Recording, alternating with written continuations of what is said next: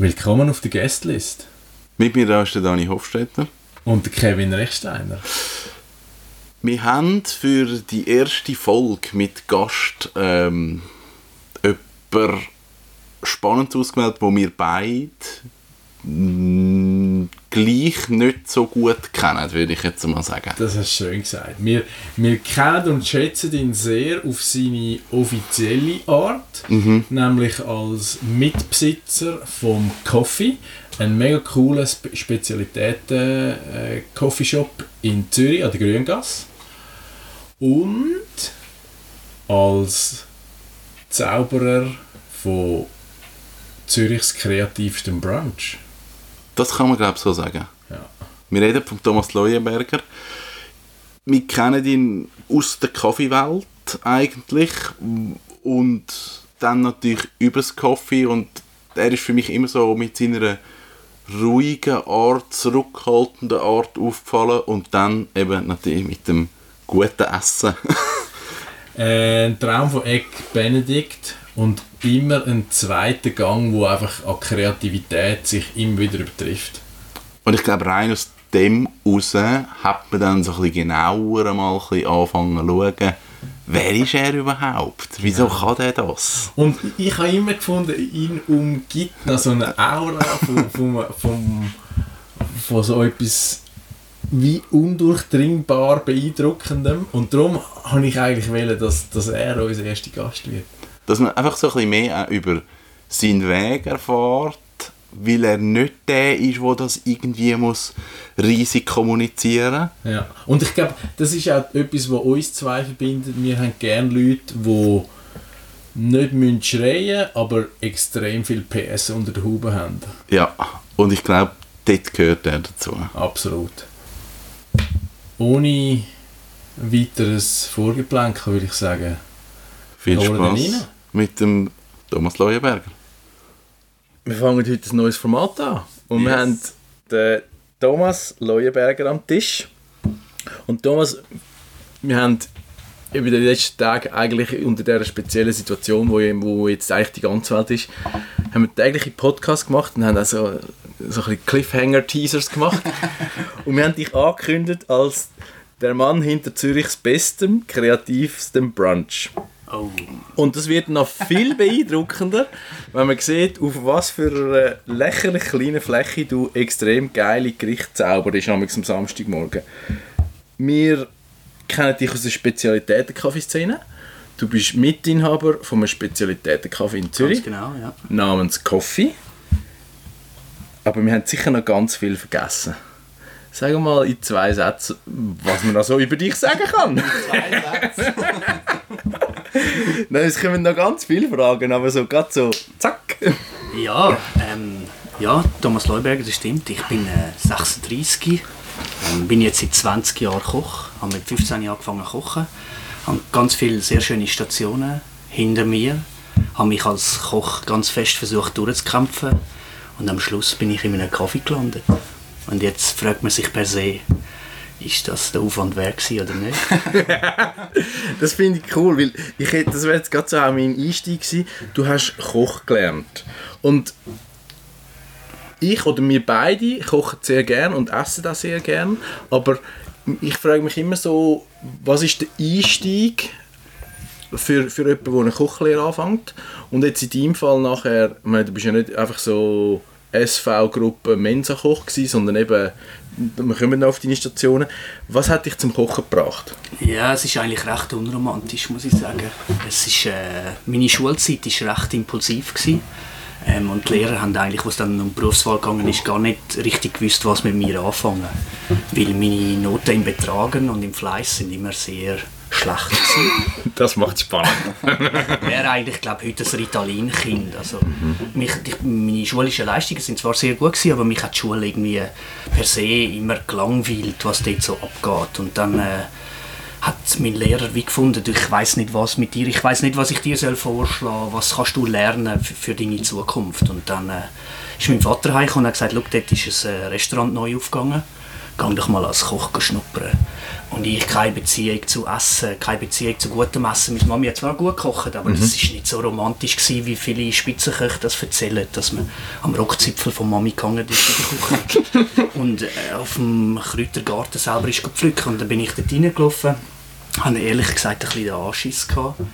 Und auf einmal ist mir das Herz aufgegangen. Ich bin im Mittagsservice dort reingelaufen, bin mir wirklich fehl am Platz vorgekommen und es ist einfach laut gewesen, es ist schnell gewesen, es ist viel gegangen. Das Essen hat mich per se nicht interessiert, sondern rein die Dynamik, die dort vorherrscht. Es ist einfach Tempo und es ist etwas gegangen und ich bin dort reingestanden und ich habe gewusst, ich habe mit Essen nichts am Hut, aber das, was da innen abgeht, das fasziniert mich und der Lehrmeister, äh, der hat mich dann genommen, obwohl äh, mein Zeugnis eigentlich etwas anderes gesagt hat und er hat gesagt, du, look, ich nehme dich mega gern.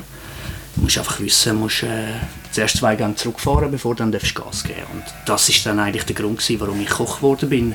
Rein aus der die Impulshandlung eigentlich in dem Mittagsservice dort. Wenn du sagst, zwei Gänge zurückschalten, meint er, also du fängst jetzt nicht dort an, was du jetzt siehst, oder, oder mehr du persönlich? Oder?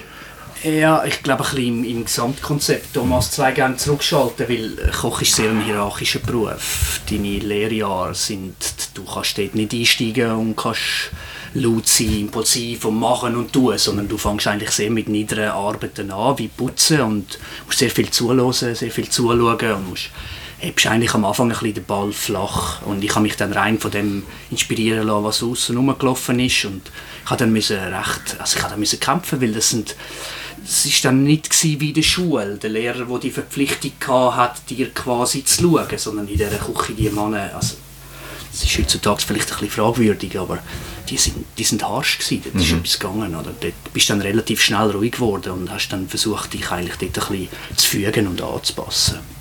Aber ist das vielleicht auch so ein der Grund für dich, auch Motivation, dass man wie so gesagt hat, okay, du bist, jetzt bist du erwachsen und jetzt zählt, was du machst und nicht mehr Schule und du wirst geführt und du hast Struktur, sondern jetzt du bist jetzt ein Teil von dem Team und du musst funktionieren. Ja, das Interessante ist eigentlich, dass ich meine Pubertät in der Küche verbracht habe. Ich bin 15 gewesen. Also ich meine, das, dort bist du noch weit weg von Erwachsen und Verstehen vom Leben. Und das hat mich sehr stark geprägt. Und dass ich heute tendenziell eher ein ruhigerer Mensch bin im privaten Umfeld, hat wahrscheinlich ganz stark damit zu tun, dass ich während meiner Jugend mich einfach dort Vollgas haben können ausleben mhm. Ich glaube, dort kann man nicht von Erwachsenen reden. Ich bin gerade so ein Kind, das auf dem Sprung war, um sich zu suchen, was eigentlich passiert im Erwachsenenalter. Und mein Zuschef war ein ehemaliger Fremdenlegionär aus der südfranzösischen Fremdenlegion. Also, ah bon? Dort äh, sind Zügel recht eng gewesen. Der hat ein paar lustige Geschichten mit mir abgezogen. Aber wenn du so zurückschaust, ist das eine positive Zeit gewesen? Ist das eine, negative Zeit gewesen? Das heißt, das ist eine Zeit gewesen, wo du einfach erwachsen worden bist? Oder wie, wie hast du das so in Erinnerung? Ah, für mich ist das eine mega positive Zeit gewesen. Das ist genau das, was ich gebraucht habe. Ich bin am Abend heimgekommen und ich bin müde und bin schlafen. Das hat vorher in meinem Leben nicht existiert. Das ist genau das, was ich gebraucht habe dass ich mich einfach kann können auspowern ja. Das ist enorm wichtig. Es war für mich sehr eine positive Zeit, gewesen, auch wenn ich persönlich als Chef nicht so bin und nicht so möchte sein, mhm. wie mein damaliger Chef war. Aber ich habe das für mich persönlich gebraucht. Ja. Und, äh, aus rein pädagogischer Sicht ist das wahrscheinlich nicht vertretbar, was dort vielfach abgegangen ist. Yeah. Aber das hat's wie, mein Vater hat schon sehr eine strenge Hand gehabt und ich habe das wie gebraucht. Ich habe jemanden gebraucht, wo ich quasi aufschauen kann und wo mir ganz klar der, meine Grenzen setzt. Und das ja. ist für mich sehr, sehr ein positiver Aspekt. Gewesen, ja. Ich finde es noch interessant, weil oftmals, also gerade so im System Schweiz sagt man ja, ja, so ein junger Jungspund sollte mal, weißt, wenn der in die RS geht, dann werden wir noch ein bisschen die Eier geschliffen. Und, und das tut denen nur gut. Und du sagst jetzt eigentlich so ein etwas Ähnliches. Und ich frage mich, ich, du bist auch Familienvater, ich, ich nicht. Und es kommen dann für mich so Fragen auf, eben Pädagogik, Erziehungslehre. Es gibt wahrscheinlich nicht das, das eine für alle. Aber vielleicht muss man erkennen, in welchem Moment ein Individuum was braucht, zum Wachsen. Also weißt du, so, es ist nicht immer die harte Hand, sondern vielleicht gibt es einfach auch nicht immer nur den Kuschelkurs oder so. Und, und ich finde es noch spannend, dass du sagst, hey, es ist eigentlich zum Teil indiskutabel gewesen, was dort passiert ist, aber ich bin dort so mega so vom Rohdiamant eigentlich geschliffen worden. Und hast vielleicht auch ein deinen Weg gefunden durch das, oder? Ja, ganz Und genau. ich glaube, oftmals ist es ja auch, du hast zwar deine Eltern und, und also in in meinem Fall, ich habe eine super Kindheit erlebt, wirklich die intakte Bilderbuchfamilie und trotzdem sind es oftmals nicht die Eltern, die dir noch eine andere Autorität sind, oder? Absolut. dann wie auch anders zu dir vordringen, weil die Eltern finden so, ah, come on.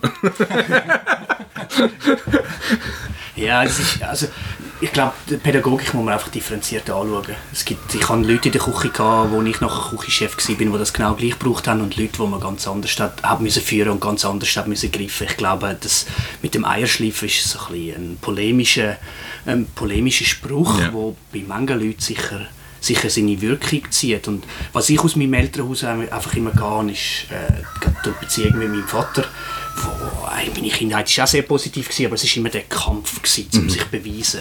Und das ist genau das, was ich kann in der Küche ausleben mich Ja. eigentlich zu beweisen. Ich bin zwar 15 und ein Jungspund, aber oh, ich renne nicht davon, wenn es sein muss. Und ich glaube, das ist das, was mich eigentlich hat aufblühen lassen und sehr positiv dann in die Zukunft schauen, um quasi den Beruf Fuß zu fassen. Dort ist das Thema gutes Essen für mich eigentlich immer noch nebensächlich gewesen. Hat es dann nie einen Moment gegeben, wo wie so ein Anschlag gekommen bist? Wo du wie so gemerkt hast, das ist mir eigentlich jetzt zu viel und jetzt ist wie zu viel gefordert? Oder, oder hast du das wie gut können mit dir aushandeln und das durchstehen? Äh, ich muss ehrlich sagen, der erste Teil von meiner Lehrzeit war sehr gewesen durch den Konsum von berauschenden Mitteln. Somit habe ich meine Freizeit eigentlich so verbracht, die wenige, die ich hatte. Und ich glaube, ich habe mir wenig Gedanken darüber, darüber gemacht. Jetzt im Nachhinein merke ich schon, je älter das man wird, ähm, tut man an, fängt man an reflektieren und fängt sich an fragen, warum man so ist, wie man ist. Und ich muss schon sagen, ich, Selbstreflexion ist etwas, was ich erst sehr spät gelernt habe. Und ich glaube schon, es hat schon Zeiten gegeben, wo ich auf meinem Töffel gehockt bin und heimgefahren bin und eigentlich hätte können den Battle anschmeißen können, dass mir alles ein bisschen zu viel war. Aber am nächsten Morgen hast du wie wieder gefunden, so, jetzt wieder Vollgas. Und es kann nicht sein, dass ich jetzt quasi da aufhöre, sondern ich muss am Ball bleiben. Ich glaube, im Nachhinein hat es die Zeiten schon öfters gegeben. Gerade nach der Lehre hat es ein paar Stationen gegeben, wo ich musste sagen, das, das, ist, das macht mich menschlich fertig. Ja. Ja. Wenn, wenn du sagst, das Essen und das gute Essen ist, ist eigentlich lang oder vielleicht auch gar nie der Antrieb gewesen, ha- hast ja dann doch eigentlich einen sehr Spitzenküche-Weg eingeleitet. Also w- ohne jetzt irgendwelche Namen zu droppen. Also musst auch nicht, darfst gern, Ja. weil mich interessiert es persönlich. Finde ich es spannend. Was ist dann der Schritt nach einer Kochlehre, um zu sagen, hey nein, ich gehe jetzt nicht in Hirschen, in Hintertupfingen, sondern zu grossen Namen XY, weil, was ist der Anreiz?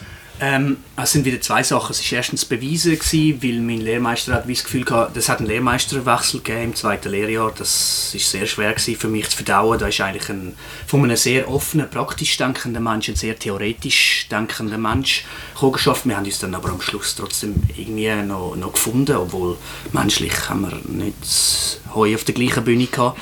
Aber es, ist dort, es sind eigentlich zwei Sachen. Gewesen. Es war der Ansporn, gewesen, ihm quasi zu beweisen, weil er das Gefühl hatte, ich kann nicht vom Hirsch in Regensdorf in die Spitzengastronomie arbeiten. Das ist per se nicht möglich. Und das wollte ich wie machen. Und das Zweite war, ich bin als Kind immer sehr kreativ gewesen. Das ist aber etwas was in unserer Familie nicht existiert hat. Kreativität hat nicht existiert. Das ist eine typische Handwerkerfamilie gewesen, wo wo eigentlich aber ich kein Instrument spielen als Kind, also nicht dürfen. Ich die Kreativität hat mir einfach in der Familie gefällt. Was mich fasziniert hat an der Spitzengastronomie ist nicht einmal der Geschmack gewesen, sondern es ist, ist das Anrichten gewesen, die geometrischen Formen, das exakte Schaffen, die, die Teller, die am Schluss Kunstwerk mhm. sind. Ich habe als Kind sehr gerne gezeichnet und sehr viel mit dem Lineal zeichnen, um Sachen können exakt machen. Das ist das, was mich fasziniert hat, so Teller zu kreieren, wo, wo du anschaust und denkst, wow, das ist eigentlich ein Kunstwerk wovon ich ja jetzt komplett weg bin. Aber das ist dazu, dazu mal für mich das Nonplusultra gewesen, eigentlich. Weniger der Geschmack und das Essen selber, sondern eigentlich das Endprodukt, das dann visuell sehr stark Okay. wirkt auf dem Ja. Teller. Das ist dann eigentlich der, der Input gewesen, um mit Spitzengastronomie zu arbeiten. Ja. Und erzähl mal, also, das ist ja eine ganze Brigade, die dann hinter so einem Menü steht. Wie muss ich mir das vorstellen? Ein Koch macht immer nur eine Komponente. Und dann gibt es einen, der es zusammenbringt. Oder wie, wie, was, wie ist das, das der klassische Aufbau? Also der, der klassische Aufbau ist eigentlich, es gibt eine warme und kalte Küche. Die kalte Küche macht tendenziell Vorspeisen, alles was Vorspeisenbereich ist. Ähm, die warme Küche ist unterteilt in äh, Saucier, Portionné und Entremetier. Das ist der Entremetier macht alle Beilagen, Saucier macht Fi äh, Fleisch und der Portionné macht den Fisch. Und vorne am Pass wird es dann eigentlich vom Küchenchef auf dem Teller angerichtet und dann geschickt. Und dann gibt es noch den süßen Bereich, die machen Dessert und schicken Teller wieder für sich selber. So ist eigentlich die Aufteilung in der klassischen Küche. Und der Küchenchef ist dann so quasi der, der Spiritus Rector? Ja, Oder der- wie kommen die streng, streng zusammen? Also der Küchenchef ist einfach der äh, hierarchische Obergockel, wenn man das so, Ja. so darf sagen. Doch, das ist äh, sehr, sehr stark reglementiert in der Küche, welchen Stellenwert das ein Küchenchef hat. Ja. Aber in dem Moment ist der Küchenchef auch der, der dann eigentlich die Menüs oder die Teller so anrichtet, wie sie am Schluss sind. Ganz genau. Zu meiner Zeit war das noch so, gewesen, dass Das- der Sous-Chef oder der Küchenchef das am Schluss gemacht hat. Also dann bringst du ein Pfändchen und er tut es genau. wirklich komponieren. Ja. In der klassischen Küche tut er es probieren und er macht dann die Komposition auf dem Teller und schickt dann das. Also, das war für mich eigentlich ein mega Aufwachen. Gewesen, weil äh, du hast kreativ sein und Ja. Teller anrichten und am Schluss kochst du die Sachen nur und schickst sie mit dem Pfannli führen.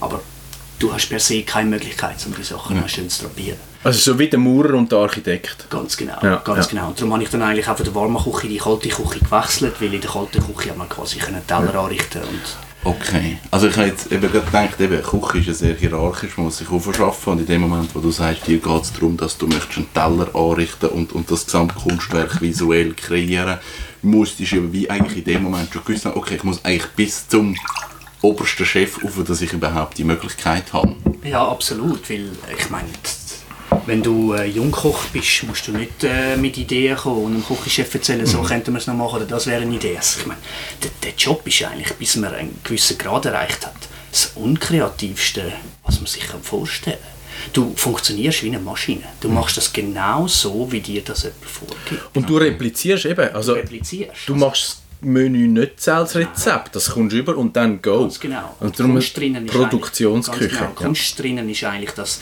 tagtäglich immer wieder in der gleichen Qualität zu replizieren. Das ist eigentlich Kunst in dem Ganzen. Eine Replikation, nicht Kreativität. Das ist, ist für mich der erste Tiefschlag gewesen, in der Spitzengastronomie. Ich, meine, ich bin in meiner Lehre, im dritten Lehrjahr, habe ich dann dürfen anrichten und machen und tun und man ist dann drei Jahre im Betrieb und hat ein bisschen einen Status, würde ich das jetzt sagen, erreicht. Aber in der Spitzengastronomie, da bist du noch viel kleinerer Rädchen gewesen. Du bist eine Maschine gewesen, die hat müssen funktionieren und dich gegen alle Richtigen durchboxen. Sagt das dein äh, Chef der Party, sagt man dem, der, der zuständig ist für den Posten, Küchenchef, du bist, bist eigentlich nur am, am Ellbögeln in alle Richtungen. Okay. Ich meine, in meinem ersten Laden in der Spitzengastronomie, dort habe ich angefangen. Und dann hat es einen Küchenchefwechsel gegeben und dann bin ich ins Militär und ich habe natürlich nicht gekündigt, weil ich nach dem Militär wieder zurückwählen. Und dann habe ich mitbekommen, dass ein neuer Küchenchef gekommen ist und dann äh, habe ich gedacht, hey, ich kann mich vorstellen, dass ich mich freue, wenn ich zurückkomme vom Militär und dann laufe ich in die Küche und dann fragt mich der Küchenchef, wer ich bin und was ich da mache. Ich sage, ja, ich bin der Thomas, ich bin im Militär, ich freue mich mega, ein neuer Küchenchef und bin gespannt, was für eine Küche und so. Der sagt, ich brauche dich nicht. Also du musst nach dem Militär quasi nicht zurückkommen. Das ist ein süddeutscher Koch, der seine ganze Brigade mitgebracht hat. Also der quasi sein Team mitgebracht, was für ihn enorm wichtig ist, dass er seine Leistung kann bringen und sich quasi in der Schweiz beweisen er hat gesagt, das geht gar nicht. Also, du kannst mich eh nicht kündigen. Ich habe noch einen Arbeitsvertrag. Und er so, ja, nein, also, weißt du, da finden wir schon eine Lösung. Du musst eigentlich gar nicht mehr zurückkommen.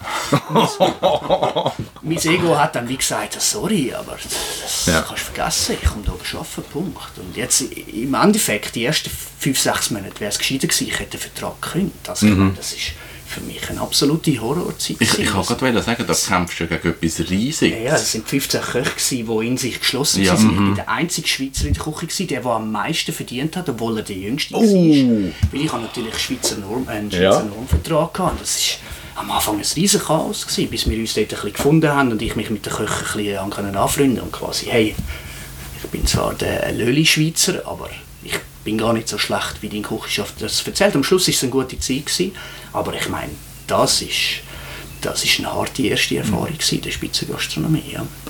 Also, ich, wenn ich jetzt so das ein sammle und so ein das anschaue, deinen Weg, das ist schon auch ein Kampf gewesen. Also, das ist ja das ist ja vieles, du bist auf Widerstand gestoßen, du hast müssen kämpfen, Ellbogen, Küche sowieso, also du, man, man redet sehr direkt, glaube miteinander, durch das tönt es richtig brutal, weil der Befehl muss ankommen und das ist teilweise, also wenn ich in der Küche so unterwegs bin, denke ich so, das ist noch happig.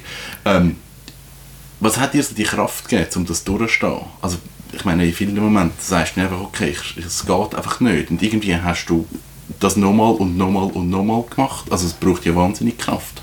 Es war für mich eigentlich ein persönlicher Wille. Gewesen. Ich kann einfach wie nicht dastehen mit den Hosen unten, quasi. Das, mhm. das hat mir mein Ego quasi nicht zugegeben, um zu sagen, hey, ich brich ab, ich mag nicht mehr. Das hat einfach mein Ego nicht ja. zugelassen. Und je älter dass ich geworden bin und umso, da, irgendwann wird man ein bisschen gefragter und so, desto mehr habe ich können sagen, auf, das habe ich Lust oder auf das habe ich keine Lust. Aber Choose your battle. Ja, ja. ganz genau. Und in jungen Jahren ist einfach für mich wichtig, ich muss jetzt Fuß fassen, mhm. ich will das machen und mein Ego hat schlichtweg nicht zugelassen, um zu sagen, nein, das ist mir zu viel. Okay. Durch das habe ich das durchgezogen. Ja. Wir, wir haben vorher von Pädagogik geredet und ich sehe oft, also, dass wenn man in einem jetzt sehr hierarchischen und vielleicht auch unter der Gürtellinie Führungsumfeld aufwächst und dann selber in eine Führungsposition kommt, dass das einem schon geprägt hat. Mhm. Und das, was man vielleicht lang verurteilt hat oder unter was man gelitten hat, das hat man dann wirklich in seinem Stil drin. Ja. Wie ist das bei dir? Du bist ja dann, eben, du hast ja gesagt, du bist eigentlich aufgestiegen in der Hierarchie. Ähm, du bist auch in Führungspositionen in der Küche oder auch jetzt als, als äh, Mitinhaber von einem Kaffee. Wie ist dein Führungsstil? Ähm, äh, 180 Grad anders als Aha. vor zwei Jahren. Ähm, meine erste Stelle als Küchenchef, Sous-Chef, Küchenchef war im Wieder. Ich habe dann äh, äh, die Chance bekommen, um das Gourmet-Restaurant zu leiten. Und wenn ich jetzt so zurückdenke, so möchte ich als Chef nie mehr sein. Also, ja, es war wieder das, gewesen, sich selber unter Druck setzen. Das Restaurant hatte äh, 15 Gomio-Punkte und der Executive Küchenchef hat unbedingt den Stern und Punkte wollen. Das war natürlich für mich eine unbemalte Wand. Gewesen. Da habe ich mhm. gefunden, das ist mein Spielplatz. Ja. Da gehe ich jetzt rein mit dem Kopf durch die Wand und das reissen wir. Und äh, interessanterweise bin ich drei Jahre dort gewesen, mein Team war drei Jahre mit mir dort. Gewesen. Also, okay. Obwohl ich wirklich ein teilweise ein unausstehlicher Mensch war, gerade wenn ich selber mich unter Druck gesetzt habe. Das war ein bisschen mein grösstes Problem. Gewesen. Ich habe mich selber immer am meisten unter Druck gesetzt und habe das von meinen Köchen erwartet. Mhm. Ich habe erwartet, dass der Koch das genauso lebt und sich selber genauso unter Druck setzt, wie ich das mache. Das ist, meine, das ist mein Spleen. Gewesen. Und es ist, ich meine, das ist hirnrissig. Das kann man von niemandem erwarten, dass er das Gleiche denkt und fühlt wie du. Und das, so möchte ich nie mehr sein. Ich habe ein Telefon von der Wand gerissen, ich habe einen Tellerröschus kaputt Ich bin einfach hässig mhm. teilweise während dem Service. Und das ist wirklich extrem. Wir haben eine enorme Leistung vollbracht und haben aus dem Restaurant etwas mega Tolles gemacht und haben während der Wirtschaftskrise die besten Umsätze von dem Haus ever gemacht. Also, es hat auch einen positiven mhm. Aspekt gehabt, aber rein menschlich. Es ist wirklich tragisch gewesen. Und es ist für meine, ich habe meinen Köchen gesagt, take it or leave it, aber irgendetwas hat sie dazu gebracht, zum bleiben und es ist einfach das gewesen, dass wir, wir haben einen, einen Wandel herbeigeführt und das, das, das leichte unter Druck setzen hat bei den Köchen selber auch dazu geführt, ich, ich will in dem Flow dabei sein, ich will den Spleen, ich, ich will den Erfolg miterleben. Das, das ist etwas Positives gewesen, was ich dazu schon hatte, ich habe die Leute teilhaben lassen. Also wenn wir erfolgreich waren, haben, haben das alle sollen spüren. Nicht ich bin der Küchenchef, mhm. sondern das ist quasi das Zückerchen, gewesen, das sie mir gegeben haben. Aber rein vom Führungsstil her und vom Menschlichen her, also so möchte ich wirklich nicht mehr arbeiten und nicht mehr sein.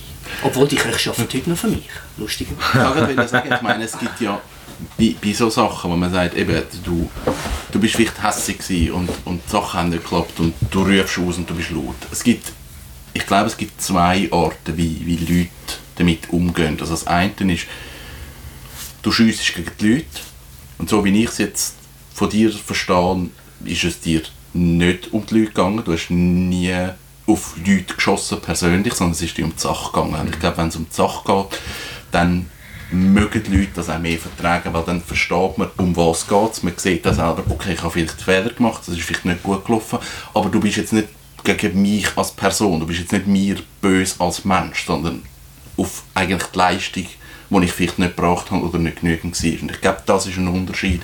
Und das merken die Leute auch. Und vielleicht sind sie darum auch geblieben. Ich glaube, wenn du auf die Leute geschossen hättest und gesagt, du persönlich, mit dir habe ich als Person ein Problem, dann laufen die Leute davon. Das stimmt ja, obwohl es ist natürlich jetzt ein bisschen Greenwashing. Also es ist ein bisschen eine schöne Rederei. Natürlich, es aber ich glaube- Ja. gewesen, aber es hat Ja. definitiv dazu geführt, dass wir auch haben können Dynamik als Team aufbauen über, eine, Ja. über eine längere Zeit. Absolut, ja. Aber ich finde, also mich persönlich beschäftigt und auch fasziniert so Leadership-Themen extrem. Ich habe sehr viel negative Leadership erlebt in meinen letzten Jahren. Die müssen wir jetzt keinen Namen nennen, aber mein Anspruch ist es besser machen. Aber wenn ich dich auch so erzählen höre, dann stelle ich mir auch die Frage,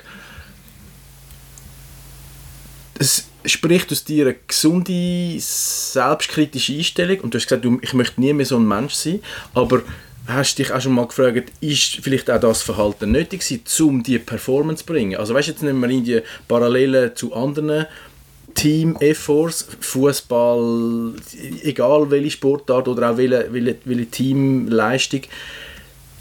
Teamwork ist in meiner Meinung nicht demokratisch. Es muss fair sein, aber es ist nicht, alle können mitreden. Und, und ich glaube, unter Druck ist einfach Säcki-Führung gefragt. Und da muss man sich vielleicht nicht im Ton vergreifen, aber es muss ganz klar sein. Und ich glaube, so entsteht das vielleicht ein bisschen. Ich bin selber auch, wie der Kevin das vorgesagt ein bisschen verschrocken, wenn man sieht, wie das zu und her geht. Aber ich glaube, wenn man überlegt, du hast ein Restaurant, jetzt auf dem Niveau, sagen wir irgendwie vielleicht 25 Sitzplätze, äh, die kommen zu einer unterschiedlichen Zeit und bestellen unterschiedliche Sachen, hey, das muss einfach gehen, oder?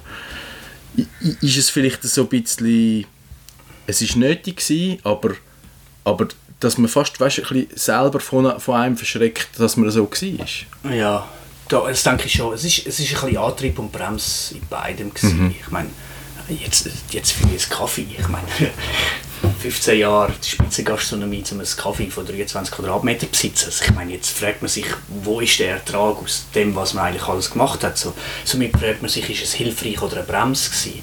Ich glaube, ich habe mich bei gewissen Sachen, der Führungsstil ist immer noch gleich exakt und diszipliniert.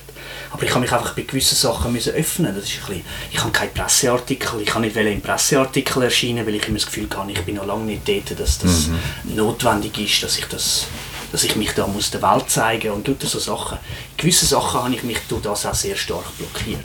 Auf der einen Seite hast du vollkommen recht, es hat mich persönlich sehr stark vorwärts gebracht und es hat den Knick gebraucht, um zu sagen, «Hm, so will ich nicht, ich möchte mich eigentlich gerne verändern oder was kann ich machen, dass es besser wird.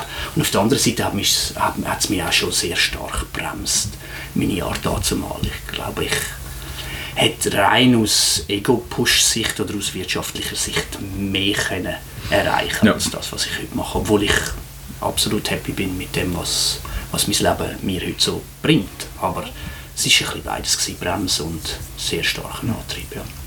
Du hast den Druck erwähnt, was äh, eben auch da- damals dein Executive Chef wählen hat im Wiedererreichen. Es gibt da ja sehr krasse und auch traurige Ausmaß von wie ein bekannter, also wie bekannte Köche unter Druck sind, die sich dann wirklich das Leben nehmen, weil sie einfach dann nicht mehr wissen, wo, wo oder wie weiter. Woher kommt der Druck? Ist es die eigene Ambition? Weil ich, wenn du jetzt du erzählst, dann bist du sehr stark durch deine Ehrgeiz getrieben. Ob jetzt das sage, ich will es jemandem beweisen oder ich genüge meinen Ansprüchen noch nicht. Eben, auch ich möchte noch nicht in die Medien, weil ich muss ja noch dort ankommen. Wer, wer, wer ist der grösste Druckfaktor? Ja, es sind ganz viele Sachen, die zusammenspielen. Auch, äh, es nehmen sich ganz viele Leute aus der Wirtschaft das Leben, die in Spitzenpositionen sind und sich sehr viel Druck auferlegen. Köche sind halt einfach sehr bekannt und darum publiziert man das halt einfach sehr stark. Aber es sind verschiedene Faktoren. Ich meine, das Spitzenrestaurant wirft nie Geld ab. Ich meine, das ist der Druck Nummer eins. Es macht finanziell nie Sinn, das, was man macht. Dann, du bist unter ständiger Beobachtung. Ich meine, kennen wir den Autolackierer des Jahres? Ich meine, über wie viele Plattformen müssen wir uns bewerten lassen? Früher war das so, gewesen, dass man auf die zwei grossen Büchlein gewartet hat. Ich meine, ich hatte einen Küchenchef, gehabt, wenn der Gomio und der Michelin rauskam, den hast du zwei Wochen lang nicht können brauchen Der hat Kopfweh, gehabt, Bauchweh, schlecht gelungen. Entschuldigung. Der er hat sich selber so stark unter Druck gesetzt, was jetzt in fünf Sätzen in einem Buch steht, Ja. dass er das ganze Jahr, wo wir hergeschafft haben, eigentlich hinterfragt hat. Und jetzt kommen die ganzen privaten Plattformen, wo dich Privatleute noch mit ähm, bewerten. Du bist eigentlich unter ständiger Aufsicht. Und du hast, du hast direkt das 1 zu 1 Feedback. Ich meine, ich sehe es ja, wenn ich mit Leuten auswärts gehe essen, dann muss ich immer meine Meinung dazu sagen. Dann sage ich, also jetzt hätte ich mir ein bisschen mehr erwartet oder ein bisschen weniger. Und man, man wertet das Essen so stark, dass man, eigentlich, dass man, dass man dort eigentlich unter ständiger Beobachtung und unter ständigem Druck eigentlich ist. Und ich glaube, das kann mega zermürbend sein. weil Du, hast dir quasi eine Blase aufbauen. Ich meine, drei Sterne Gastronomie, das braucht es nicht. Nein. Das ist völlig sinnlos. Und Kunst hat wenigstens noch, äh, ich weiß nicht, einen intellektuellen Ja. Wert. Ja. Aber das Essen so zu drapieren ist einfach Konsum und der Fun für zwei Stunden. Das ist nicht nutzvoll. Ja. Für mich ist es mega schön, dass das gibt, aber ähm, das ist einfach, ja, ist eigentlich etwas Sinnloses, was man macht, wo enorm viel Geld und enorm viel Kraft und Mensch verzehrt. Dass das eigentlich wie ein bisschen eine Spirale abwärts ist. Es hat einen Grund, warum viele Köche jetzt, gerade in dieser geöffneten Zeit, aufhören, sich dem Druck zu untersetzen. Ist ja spannend, weißt du auch, eben, was macht das System mit einem? Man hat immer äußere Zwänge und, und findet sich dann plötzlich vielleicht auch an einem Punkt, wo man eigentlich gar nicht anwählen hat. Und dann muss man sich wie die Frage stellen, was mache ich jetzt damit? Also schwimme ich mit dem Strom, mit dem Risiko, irgendwann wachst du auf, äh, das ist alles nichts. Oder sagst du, hey nein, ich ziehe mein Ding durch und mache das Kaffee auf. Es kann natürlich auch ein enormes Sprungbrett sein. Ja. Ich meine, ein guter Koch, irgendein äh, Mäzen investiert 20 Millionen in ein Restaurantprojekt. Ich meine, das ist ja das ist natürlich schon ein Erfolg. Man kann das auch als sehr, sehr starke Welle brauchen, um quasi vorwärts zu kommen. Ich meine, es ist ja völlig sinnlos, dass man so viel Geld in so etwas investiert, wo am Schluss null rendiert. Auf die andere Seite ist es schön, man- eine, Person kommt eine Plattform über und kann sich kreativ entfalten. Es ist natürlich Fluch und Sagen. Man kann sehr, sehr weit raufkommen, aber man kann auch sehr tief gehen. Hat es denn für dich irgendwann einen Moment gegeben, wo du gesagt hast, okay, ich bin jetzt durch mit dem, das ist es jetzt gewesen? Oder ist das so schleichend gekommen, wir machen jetzt ein neues Projekt? Oder wie hat sich das bei dir so ein bisschen abzeichnet? Nein, ich bin, ich bin mit meiner jetzigen Frau eigentlich schon ein paar Jahre zusammen gewesen und wir haben uns immer vorgenommen, mal zu reisen. Haben das jahrelang vor uns hergeschoben. Sie war Geschäftsführerin von einem Kaffee und ich hatte eben die besagte Küchenstelle gehabt in einem 5-Sterne-Hotel. Ähm, und irgendwann haben wir, wir haben herausgefunden, wir schaffen es nicht. Wenn wir nicht einen Cut ziehen und sagen, wir künden unsere Stelle auf das fixe Datum, werden wir es nie im Leben schaffen. Einfach ein paar Monate geht die Welt ab. Ja. Und dann ist äh, Ende 2012 ist dann der Punkt gekommen, wo wir eigentlich unsere Stelle aufgegeben haben. Und dann sind wir für sechs Monate gereist.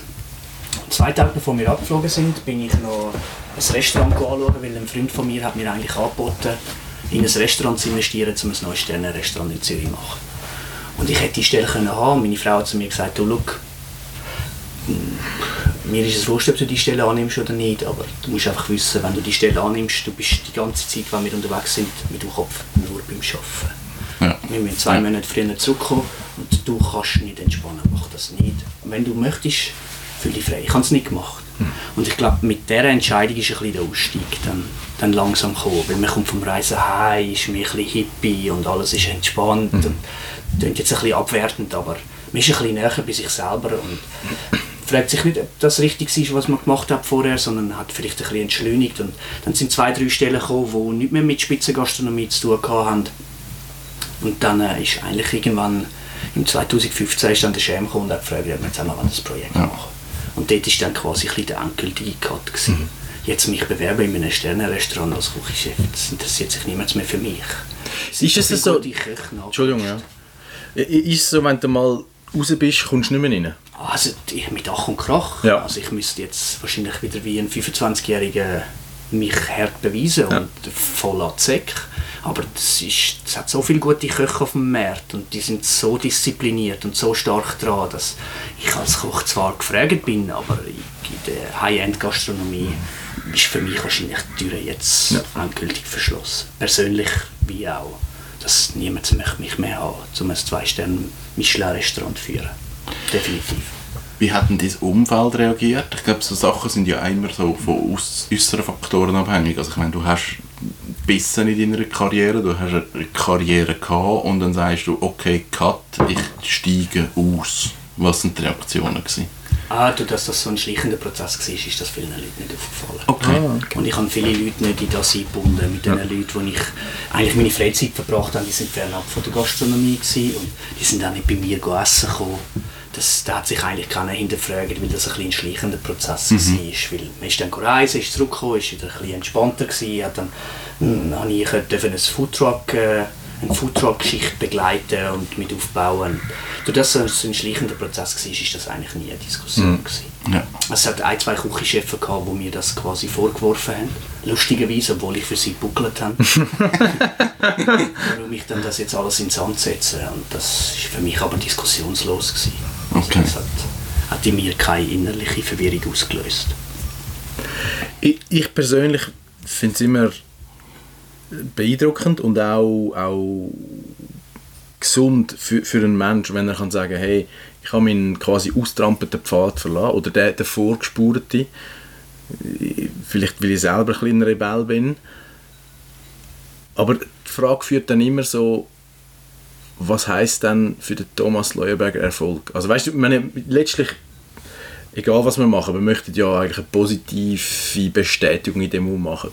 Und jeder definiert ja Erfolg ein bisschen anders. Und was ist für dich Erfolg? Oh, ich habe mir über das ehrlich gesagt noch keine Gedanken gemacht.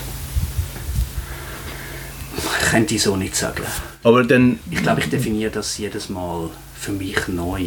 Also, dann machst du quasi, du, du wählst etwas, was dir Freude macht. Ja, und manchmal rutsche ich auch einfach in Sachen rein. Ja. Also ich meine, ins Kaffee bin ich auch wieder reingerutscht.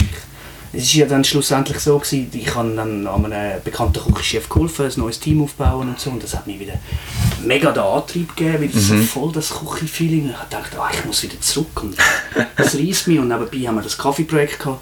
Und nachher, plötzlich machen wir einen Kaffee auf und ich stehe an der Kaffeemaschine und mache Latte Art. ich meine, nein, es ist, also, Wie bin ich da die, gelandet? Die Faszination von einem Herzli auf einem Milchschaum ist ja relativ schnell verflogen.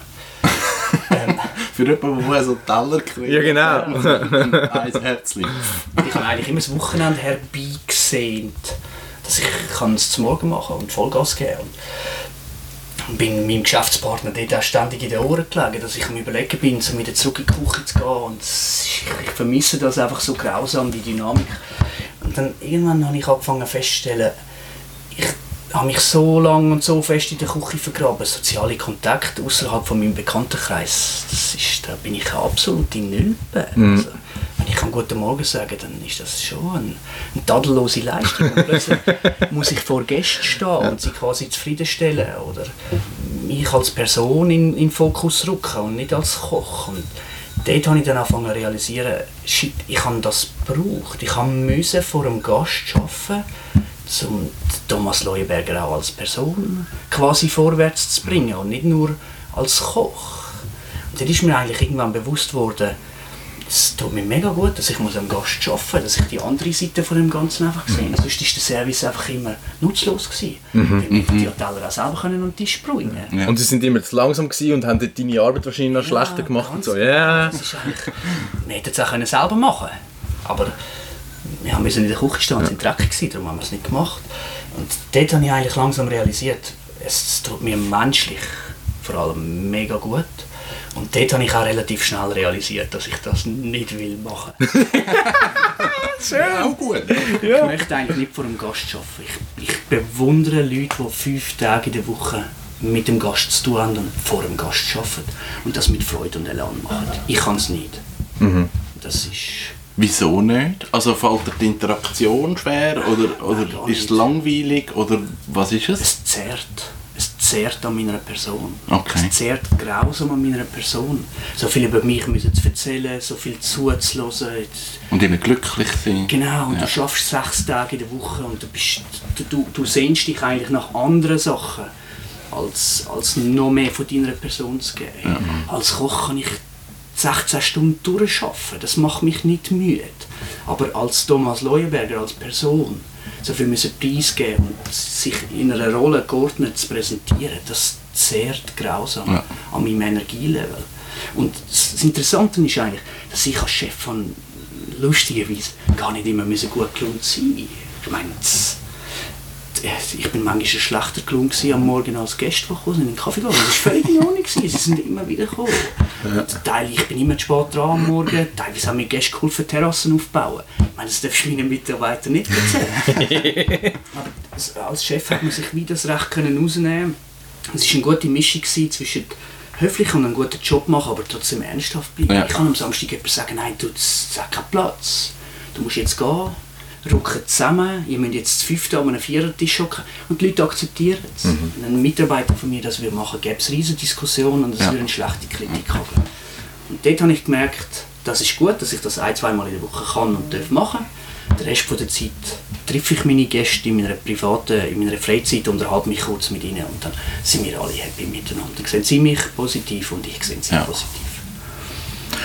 Der, der Shem und du haben das, du hast gesagt 2015 angefangen aufzubauen. Ganz genau. Eröffnet im 16. 16, genau, Ja. im Oktober 16. Also bald vier Jahre. Ja, genau. Wir sind da beim Kevin im Tiny House ähm, und die haben wahrscheinlich so ein Tiny Café. Ich, ich habe das von Anfang an mega schön gefunden, weil man sieht so eine eigene Handschrift. Es ist nicht so einfach das nächste Kaffee, das aussieht wie in Melbourne.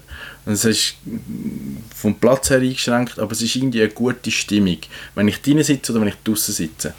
Ähm, was ist alles dort reingeflossen? Das, der Cem ist ja eigentlich bekannt dafür, dass er extrem Tiefe und Kaffee und es ist, also weißt, es ist wie eine Religion für ihn. Haben sich dort zwei gefunden oder, oder wie, wie ist das Projekt gewachsen und wer hat so ein bisschen was können Also ich glaube, äh, hätte nur einer das von uns gemacht, würde ein ganz grosser Teil jeweils fehlen. Genauso wie sich der Schema am Kaffee widmet, ist, wenn es um Inneneinrichtung geht, um ein optisches Erscheinungsbild, ich meine, das ist, da kommst du manchmal am Morgen um 4 Uhr ins SMS über. Wenn der sich mit einem Gedanken beschäftigt, ist der so tief drin, den dort wieder rauszuholen, das ist problematisch. Und das hat er wirklich super umgesetzt und darum haben wir auch so lange gehabt. Tun wir jetzt noch eine Küche rein, wie die, tun wir die 23 Quadratmeter nutzen, tun wir ein paar links, tun wir sie hinten, geben wir uns mehr Platz, weniger Platz. Es ist eigentlich, das hat er wirklich grausam gut durchdacht. Was aber der Schäm nicht mitbringt, ist einfach das tägliche Arbeiten, dort sein, einfach machen. Morgen um 8 Uhr geht es auf, am Abend um 5 Uhr geht es zu, man muss einfach an sein und, und liefern. Das ist mein Part. Und ich glaube, der Mix hat sich sehr, sehr gut zusammengefügt. Das ist wirklich Wahnsinn. Und wo wir am Samstag, am ersten Samstag aufgemacht haben, ey, ich bin so hässig gewesen. Sachen haben nicht funktioniert, ich bin nicht hinterhergekommen mit Essen schicken. Er ist nicht hinterhergekommen mit Kaffee schicken, weil wir so im Stress waren. Es ist einfach, für mich hat einfach die Leistung nicht gestimmt. Und ich bin so hässig und auch so extrem penetrant und unfreundlich am Schäm gegenüber, wo sich eigentlich nur versucht hat zu retten und das Beste daraus rauszumachen. Und das hätte nach dem Samstag eigentlich auch den Bach abgehen Dort habe ich eigentlich das erste Mal gemerkt, egal wie gute Freunde das wir sind, zusammen arbeiten, das braucht für uns noch sehr, sehr viel Arbeit. Weil wir einfach zwei ganz unterschiedliche Persönlichkeiten sind. Und er hat mich dort enorm zurückgeholt. Er ist ganz ein ruhiger Typ. Sehr diszipliniert, sehr ruhig. Es ist, und ich bin das pure Gegenteil. Gewesen. Und ich glaube, das, das ist ein bisschen das Coole, wo wir uns ein bisschen sehr, sehr gut haben können finden, dass einfach jeder einen Teil mitbringt, der am anderen vollkommen fehlt. Hätte ich das Kaffee müssen einrichten, wäre es das nächste Kaffee von Melbourne gewesen. Okay. Rein optisch vom Erscheinungsbild her. Oder? Und wäre ich nicht gewesen, hätte man nicht, vielleicht nicht die, die Foodqualität und die Konstanz, die man täglich liefert. Somit ist das eigentlich sehr, sehr fließend und sehr gut ineinander hineingelaufen. Also ihr wachsen aneinander auch. Ja, sehr, sehr stark. Menschlich und, und fachlich auch, ja. Aber es braucht ja dann schon in so einer Beziehung einfach auch eine gesunde Konfliktkultur, oder? Oder, oder ich sage mal, weißt, auch den Raum geben, um zu akzeptieren, hey, wenn es knallt oder eben wenn es heiß zu und her geht, dann ist es halt mal vielleicht nicht so, ah, sorry, gell? Auch das ist, ich hatte keine gesunde Konfliktkultur früher. Das, was ich gedacht habe, das, was ich gefühlt habe, ist in dem Moment richtig gewesen. Und äh, auch wenn die andere Person nichts dafür kann und er ist nicht schuld dran, aber ich muss mir dann in dem Moment Luft machen. Und das ist eigentlich keine gesunde Konfliktkultur. Also die habe ich persönlich nicht gehabt. Und dort war am Anfang sehr, sehr viel Reibungspunkt. Gewesen. Und dort bin ich dankbar, für, mit ihm zusammenzuarbeiten, um das Ganze einfach ein bisschen zu mäßigen. Es bringt schlichtweg nichts, sich in dem Moment allzu stark aufregen. Es drückt einfach enorm auf die Stimmung auch von den Gästen, von dir selber. Und mit 23 Quadratmetern kannst du dir nicht, nicht viel Fehltrisse erlauben. Die Vibes gehen durch. ja, es ist- Das ist unmittelbar. es ist fünf Minuten lang animiert und die Gäste finden es lustig und nachher ist es eigentlich nur erdrückend. Ähm, wenn aus Freundschaften, ich sage jetzt Partnerschaften, firmenmäßig entstehen, dann das kann funktionieren, es funktioniert aber in vielen Fällen nicht. Was ist es bei euch, gewesen, dass es funktioniert hat? Ähm, ich musste zwei Schritte zurück und er musste zwei Schritte vorwärts, zwei Schritte vorwärts machen. Ich glaube, das ist es, ist es am Schluss gewesen. Es ist jeder so stark in seiner eigenen Vision gefangen gewesen, dass wir einfach ein bisschen haben müssen aufmachen und sagen, hey, look, ich bin nicht nur der, der einfältige Koch, weil als Koch ist man sehr fachspezifisch gebildet. Also, und er ist nicht nur der, der abdriftete nicht liefernde äh, Persönlichkeit, die ich nicht verstehe. Ja. Ich glaube, beide haben müssen einen Schritt vorwärts und einen Schritt retour machen, dass es am Schluss funktioniert hat. Wir wissen heute noch, wo wir unsere Defizite haben, um können vorwärts machen. Aber ich glaube, die Hilfe müssen wir uns von außerhalb holen. Das werden wir im Leben nicht mehr aufholen. Dort, wo wir noch Defizite haben. Und somit funktioniert es eigentlich sehr gut. Und sich privat dann nicht so viel treffen. Ja. Ja. Wir haben dann ständig auch noch privat abgemacht, was mega schön ist, aber man kaut immer ein bisschen die, Ja. Ja. die gleichen Thematiken durch und ich möchte immer noch gerne sehr viel Zeit mit dem Schirm verbringen und jetzt verbringen wir ja sehr viel Zeit bei Stoll, aber einfach, man muss sich dann privat einfach glaube auch ein bisschen Freiraum gönnen, weil sonst kann es dann schnell wieder ein bisschen explosiv werden.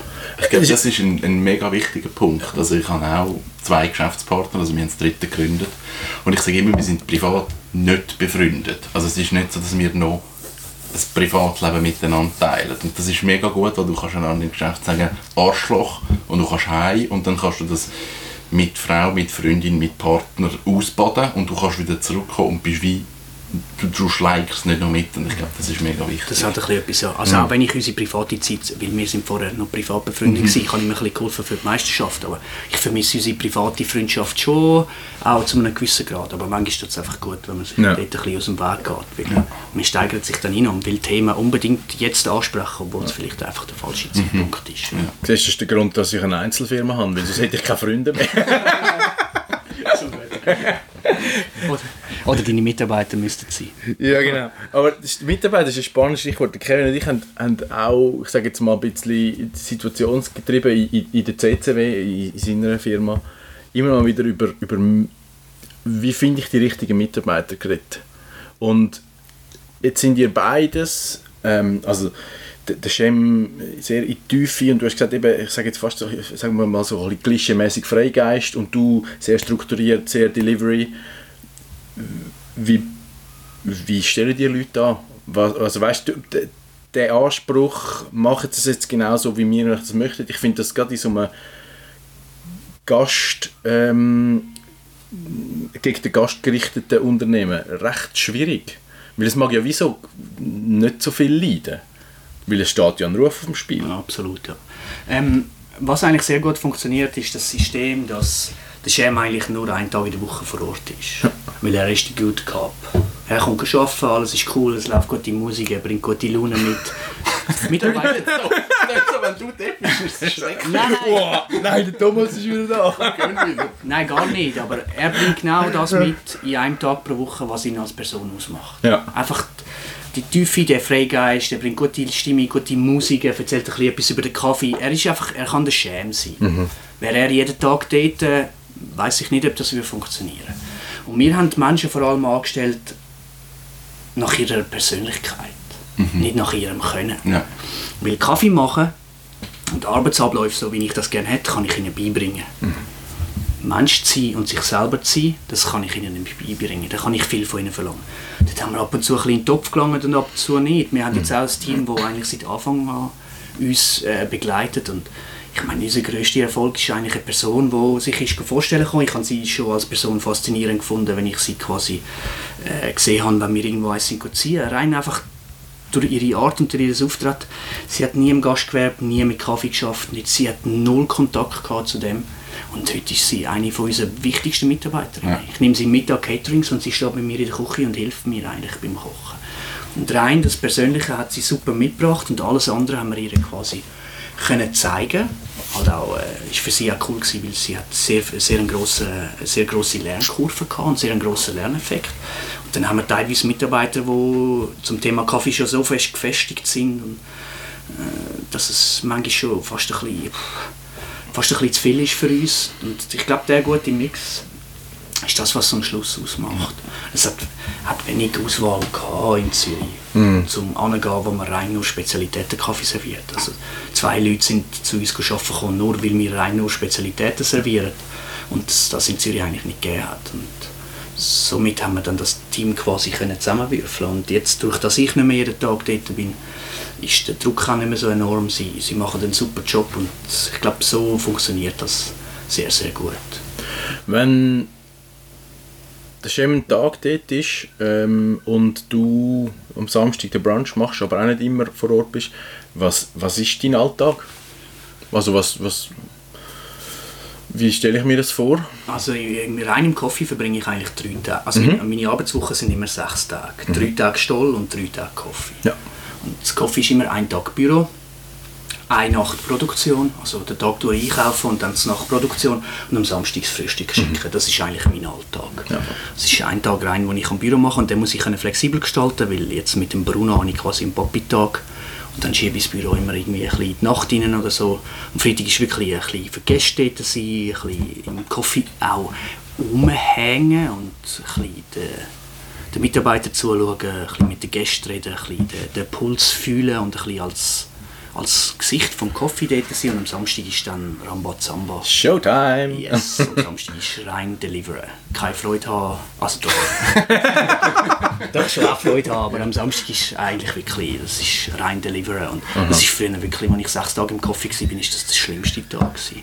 Das ist am Freitag bis um zwei Uhr am Morgen produziert, bis am Samstagmorgen um halb acht Uhr wieder dort gewesen. Und das ist eigentlich nur Heimwelle. Du hättest eigentlich sollen Freude haben, dass du kannst das Essen schicken aber hast eigentlich schon genug gehabt von, von der ganzen Woche und jetzt mittlerweile mit ein bisschen Distanz macht es doch auch sehr, sehr viel Spaß am Samstag dort quasi können Essen schicken. Ich stelle mir dich so vor, wieso? Ich habe einen Freund von mir, der Boxer ist. Und das ist so, das ist so eine herzensgute Person, das ist mega lieb und super. Wenn er seine Boxhandschuhe hat, der schaut durch dich durch, der sieht dich nicht mehr. Und ich merke so, wenn er die anhat, dann, dann bist du nicht mehr Freund. Und ich stelle mir das so vor wie dir, du bist in der Küche und musst abliefern und dann schaust du niemand mehr an, du spürst nichts mehr. Ja, das ist tatsächlich so. Ja, das hat bisschen etwas. Jetzt ist grad, äh, vor zwei Tagen ist ein coole äh, Doku über Queen mit dem Freddie Mercury, zum Lied Pretender. Das ist genau so. Ja. In dem Moment ist, das sind zwei verschiedene Personen, die dann dort stehen. Ja. Aber das braucht man wahrscheinlich auch ein bisschen, oder? Also weißt, ich glaube, es ist wie auch ein Selbstschutz. Also man hat die höheren Ansprüche an sich und, und man kann eigentlich nur scheitern an seinen eigenen Ansprüchen. Also ich, ich kenne das früher von mir als Sportler. Ich, ich werde noch viel gefragt, ja, was hast du aus deiner Karriere gelernt? Also weißt, wirklich so praktisch, willst du noch mal gleich trainieren oder fünf Puls, sagen wir, so so Scheissdreck, oder? Und ich glaube, das Einzige, was ich wirklich ändern würde, ist mehr einen Gang zurückschalten und mehr feiern. Ich habe mich oft motiviert zu, ah, ich genüge noch nicht, ich muss noch das erreichen, ich will noch den schlagen. Also weißt du, zum Teil auch auf primitiv, Ja. persönliche Sachen. Und jetzt muss ich, also das kommt auch mit dem Alter wahrscheinlich, jetzt muss ich wie sagen, hey, einfach mal ein loslassen, ein bisschen sein lassen, auch einfach mal etwas feiern, weil man es gemacht hat. Und das gibt, glaube viel mehr auch den Boost. Und ich stelle mir das wirklich vor, ich meine, was ihr erreicht habt auf dem kleinen Platz, und es ist ja nicht unbedingt eine, eine- AAA-Location, wo du Laufkundschaft hast und alle gehen ins Coffee, sondern es ist eher, Ja. ich sage jetzt mal, ein bisschen challenging platziert, so zwischen Bahnhof Wiedeken und Stauffacher. Aber, aber es läuft und eben, der geilste Brunch. Und dann muss man vielleicht wie auch einfach so den Mission-Mode haben, um zu sagen, hey, und ich muss das abliefern, weil das hat uns da gebracht. Also unter anderem. Ja. Es ist ganz genau so. Es ist ein Selbstschutz und ein Qualitätsschutz. Mhm. Ich meine, äh, wir fangen am 10 Uhr an mit dem Brunch und manchmal kommen die Leute und um Viertel vor 10 Uhr könnt ihr schon anfangen mit Essen schicken. Ja. Aber ich fange nicht an mit Essen schicken am Viertel vor 10 Uhr. Es geht um 10 Uhr los, Punkt. Und manchmal, wenn die Leute in der Küche noch reden, es, es geht einfach nicht. Weil wenn ich für eine Person zu viel Aufwand betreibe, dann haben nachher ganz viele Personen eigentlich eine, eine, schlechtere, eine schlechtere Leistung oder ein schlechteres Endprodukt von mir. Und das ist ein kleines Problem. Das haben mittlerweile die Gäste sehr stark verstanden, dass ich jetzt nicht keine Lust habe auf sie, weil ich jetzt nicht will mit ihnen schwätzen. Sondern es geht einfach nicht. Ich kann mich nicht auf dieser kleinen Fläche allein auf eine Person so stark konzentrieren, weil dann würden ganz viele andere Gäste darunter leiden und das funktioniert in dem Moment nicht.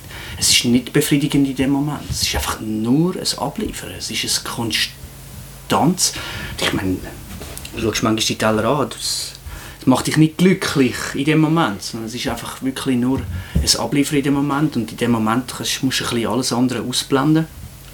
Weil wenn du dich zu stark auf eine Person fokussierst, dann müssen einfach andere nachher länger warten oder ähm, die Qualität ist ein bisschen schlechter auf dem Teller und somit es, es geht schlichtweg nicht anders. Ja. Punkt. Ich finde es noch spannend, was du sagst, weil also wer jetzt noch nie im Kaffee war, müsste mal brunchen und dann mal schauen, auf wie viel Raum dass du dort musst arbeiten musst. Also ich habe in meiner Küche mehr Fläche als du ähm, und, und das, was du sagst, eben, du, du musst abliefern, du bist konzentriert und spannend ist, ich, ich nehme das Wein nicht wahr. Also ich bin schon ein paar Mal brunchen und, und man kommt rein, man wird begrüßt, man wird von dir begrüßt.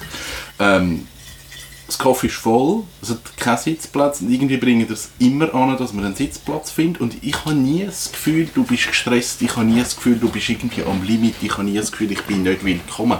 Also das ist irgendwie schon etwas, wo du gleich anbringst, den Fokus auf, ich muss jetzt Essen machen und man merkt, du bist dran, also es ist jetzt nicht, hey, ich habe Zeit und bläust, aber es ist nicht so, dass ich irgendwie das Gefühl bekomme, ich darf jetzt gar nicht mit dir reden. Also das ist schon eine Gratwanderung und ich finde, ist, ist bei euch mega gut gelungen. Ja, ich glaube, du hast einfach Glück, dass ich dich sehr sympathisch finde. Nein, Scherz. Also, ja, es, es, hat- es hat ein Willi gebraucht. Es ist am Anfang nicht alles. Es ist am Anfang wirklich nicht alles so Okay. gewesen. Aber jetzt mittlerweile hat es mir draussen und dann schreibt man halt mal quer etwas durchs Kaffee durch, wenn jetzt du dort hockst oder wenn der Dani vorbeikommt. Letztens bin ich, bin ich einfach am Samstag, wo wir die Corona, den ersten Samstag, bevor wir zugemacht haben, es ist alles ein bisschen zu viel gewesen.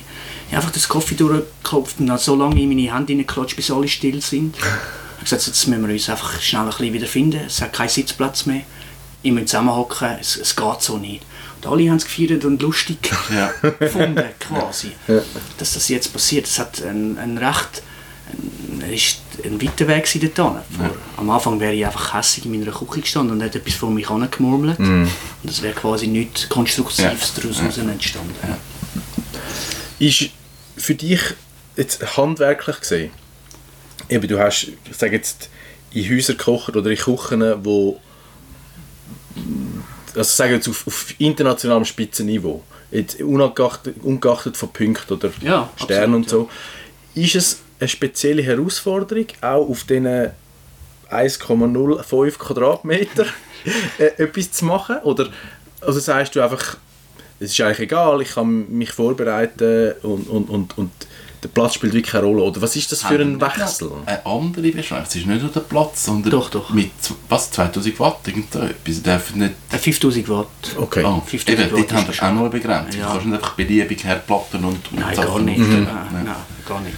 Ähm, am Anfang haben wir sehr, sehr viel fokussierter auf Spitzengastronomie gekocht. Ich bin nächtelang dort und habe Sachen klein geschnitten und turniert und turniert. Und die Teller sind viel, viel impressionistischer gewesen, viel wirkender, viel auffälliger. Und das hat jetzt nach dies nach ein abgelassen. Die Qualität ist immer noch die gleiche wie in der Spitzengastronomie.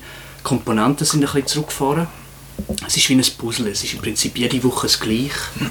Vom Aufbau her. Rein zum Zeitsparen. Die Qualität der Produkte ist die gleiche, die Verarbeitung ist die gleiche. Es ist einfach weniger detailversessen. Und weniger nur da etwas und da etwas, sondern es ist eigentlich auf das reduziert, was es braucht. Aber sehr spielerisch. Also ich bin immer überrascht, so die, Ja. die Aromenvielfalt und vor allem auch die kreative Aromakombination finde ich immer oh, geil, oder? Und, und manchmal bin ich auch schon am Freitag da und sagst, ja, ich muss jetzt irgendwie noch den Käse oder selber Mozzarella machen und so. Und dann finde ich so, oh, hure geil, er macht es voll selber. Und er geht nicht einfach in Globus und kauft irgendwie den Shit Mozzarella. Also weißt du, das finde ich, und, und das finde ich wirklich cool. Weißt du, selber in die Sachen pickeln oder so. Also das ist schon eine hohe Schule. Ja, und das, ist, das haben wir alles mitgenommen von der Sternenkuche. Ja. Ich meine, im, äh, im Wieder dazu mal, da hatte ich zwei Wagen voll mit eingelegten Sachen und jedes Mal, wenn jemand gekommen ist, bin ich schon runtergerannt. Und da haben wir noch Gurken vom letzten Jahr. Wir haben im Kaffee unten einen Kühlschrank, dort steht drauf, äh, Thomas privat, bitte nicht anfassen. Dort hat es Sachen, die acht Jahre alt sind. Und wenn wir Wow. ein cooles Event haben oder ein cooles Catering, dann renne ich runter und hole Büchsen rauf. Es ist eigentlich immer ein gewisser Grundstock da, wo man kann daraus heraus arbeiten kann. Was natürlich der Kick ein bisschen zu dem war, ist, der Cem hat die glorreiche Idee gehabt, komm, machen wir alles Veggie. Und ich habe am Anfang gefunden, das- come on, das läuft nicht. Jetzt schenkst du, schenken wir uns schon ein durch den Platz und jetzt müssen wir uns noch mehr limitieren. Jetzt ist wirklich langsam genug heute unten, das funktioniert nicht. Also komm, tun wir es mal anschauen und dann haben wir Probeläufe gemacht. Und dann irgendwann haben wir sagen, ich meine, es war eigentlich der grösste Kreativ Kreativschub, gewesen, auf Fisch und Fleisch zu verzichten. Es hat nicht mehr die Hauptrolle auf dem Teller. Sonst ist der erste Schritt immer, du läutest am Metzger an, was hast du Cooles, er liefert etwas und du bastelst alles rundum um das Produkt. Und jetzt hat es einfach das, was auf dem Markt hat. Die Leute fragen manchmal, ah, wie bist du jetzt drauf gekommen, zum Bergamot mit Pastinaken mischen und, und ein bisschen äh, Vanille noch rein. Ah, Ich bin gar nicht drauf gekommen. Es hat einfach nur Pastinaken und Bergamot gehabt. und irgendetwas... Oh oh, jetzt, jetzt sinkt die Faszination grausam. Er geht einfach auf den Markt und that's it. Nein. Die ersten zwei Stände, das was hat. Ja, genau. Du musst dich dort ein bisschen richten und anpassen. Das passt nicht etwas und passt etwas nicht. Du müsstest vielleicht einfach einen Träger dazwischen haben. Und gerade in diesem speziellen Moment ist es vielleicht jetzt gerade Vanille, wo Bergamot ein bisschen Zürich nimmt und Pastinaken ein bisschen mehr Kick gibt. Jetzt, Jetzt ist schon wieder die Einfachheit vorbei. Ja. Das ist schon wieder... es muss einfach, Hast du gar noch, hast die Kurve gar noch geschafft? es muss einfach ein bisschen einen Träger dazwischen haben, dass das Ganze ein bisschen harmoniert. Aber man kann eigentlich nicht Sachen nicht mischen miteinander. Ja. Man kann alles zusammen. Aber das ist ein wichtiges, also für mich ein wichtiges Stichwort genannt, vegetarisch. Jetzt momentan, oder schon länger, eine grosse Verunsicherung durch sehr viel Halbwissen und, und zum Teil auch, auch reisserische Buchschlagziele etc., wie man sich ernähren sollte. Jetzt nicht mehr tierisch oder vegan oder Paleo, all der ganze hure Scheissdreck. Wie stehst du privat ungeachtet von deinem Beruf zum Thema Ernährung und was, was sind so auch die Werte vielleicht, die du aus, aus deinen letzten 20 Jahren Kocherfahrung jetzt entwickelt hast? Also ich habe natürlich mir wenig Gedanken gemacht, weil ich habe prinzipiell immer gut gegessen. Habe ich in einer Küche gearbeitet, habe ich das Mittag und das Nachtessen bekommen. Das ist meistens sehr, sehr hochwertig. Ja. Somit ist meine private Ernährung hat sich so ein bisschen auf Cornflakes und halt einfach so die Freude beschränkt. Dann auf einmal ist der Kaffee aufgegangen und Ernährung ist so ein bisschen das Thema geworden. Und ich bin so sehr ein kalorienhektischer Mensch. Ich muss sehr viel essen. Also rein kalorientechnisch. Und auch dort bin ich eigentlich sehr convenient gewesen, jahrelang. Ich habe immer eine riesige Schüssel Birchenmüsli mit äh, viel Magerquark drin und viel Früchte und tue mich eigentlich so Step by Step äh, ernähren durch den Tag, durch sehr, sehr viele äh, Mahlzeiten. Und wir haben eigentlich privat so ein zwei, drei Schicksalsschläge gehabt. Und äh, ich habe mir vorher schon ein Gedanken gemacht über meine Ernährung, weil es ist irgendwann einfach sehr einseitig geworden. Du bist nur am Arbeiten, bist auf dem Heimweg, willst um 12 Uhr zur Nacht nicht mehr kochen, was machst du? Du haltest bei einem von der bekannten äh, Fastfood-Deliveries an und ziehst dir dort einfach auf die Schnelle etwas rein. Und das hat sich sehr, sehr stark verankert. Am Sonntag war immer Tatort und Dönerabend. hey, mega, grausam, super. Wir haben den besten Döner von der Stadt gesucht, für uns jetzt persönlich und sind dort am Sonntag gegessen. Und durch die Schicksalsschläge ist eigentlich irgendwann so ein bisschen die Frage aufgekommen, Fleisch haben wir sehr wenig daheim gekocht. Äh, Was ist passiert, dass gewisse Menschen in unserem privaten Umfeld krank geworden sind und an diesen Folgen gestorben sind? Und dort ist eigentlich Ernährung sehr, ein, sehr eine wichtige Rolle gewesen. Und dann haben wir uns ein bisschen angefangen über das Thema einlesen, oder ich habe vor allem angefangen. Und dann haben meine Frau eigentlich dazu gezwungen, um sich vegan zu ernähren. Es, es fiel lang sehr, sehr strikt. Also von, von Fleisch und alles essen direkt auf vegan. Vollgas. Okay. In zwei Schritten. Und mein grösstes Problem war eigentlich, dass ich dann. Ähm, oder was ich daraus heraus wählen ist äh, mehr Energie, weil ich bin 35 gewesen, ich bin langsam müde gewesen, ich kann nicht mehr jeden Tag 16 Stunden arbeiten. Gibt es mir den Energiekick und wird die klarer wieder im Kopf. Ist teilweise passiert und teilweise bin ich sehr müde geworden, weil einfach ich, ich habe das Kalorienvolumen auf Ja. das Mal nicht mehr Ja. geschafft. Ja.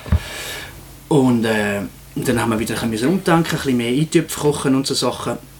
Und jetzt hat sich die Ernährung eigentlich so zwischen vegan und vegetarisch eingebandelt. Also du isst Eier und Milchprodukte. Ja, Milchprodukte sehr beschränkt. Mhm. Eigentlich fast gar nicht, aber Eier. Ja. Ich, Eier sind einfach so mein Kryptonit. Ja.